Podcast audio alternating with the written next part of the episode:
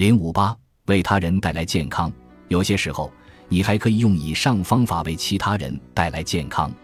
我的好朋友马倩就拥有这样的力量，她能感受到一切，她能感受到获得自己想要的一切后会有怎样的感觉。她用感受的力量让这一切成为现实。她能感受到健康，不仅为她自己，还为她爱的人。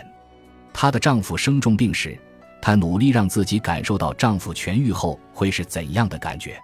她不去管这将如何实现，何时实现。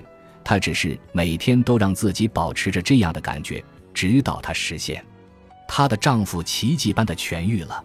如果你想帮助你爱的人获得健康，你也可以要求、相信、感觉到他们已经痊愈了。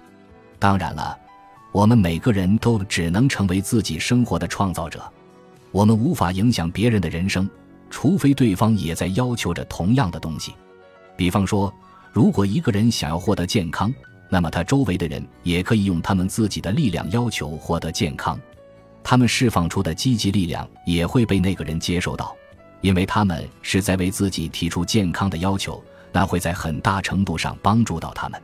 尽管你无法改变别人用他们自己的思想和感受吸引到什么东西，但是，如果他们要求的是自己的健康，那么你美好的思想和感受也会帮助他们达到接收的频率。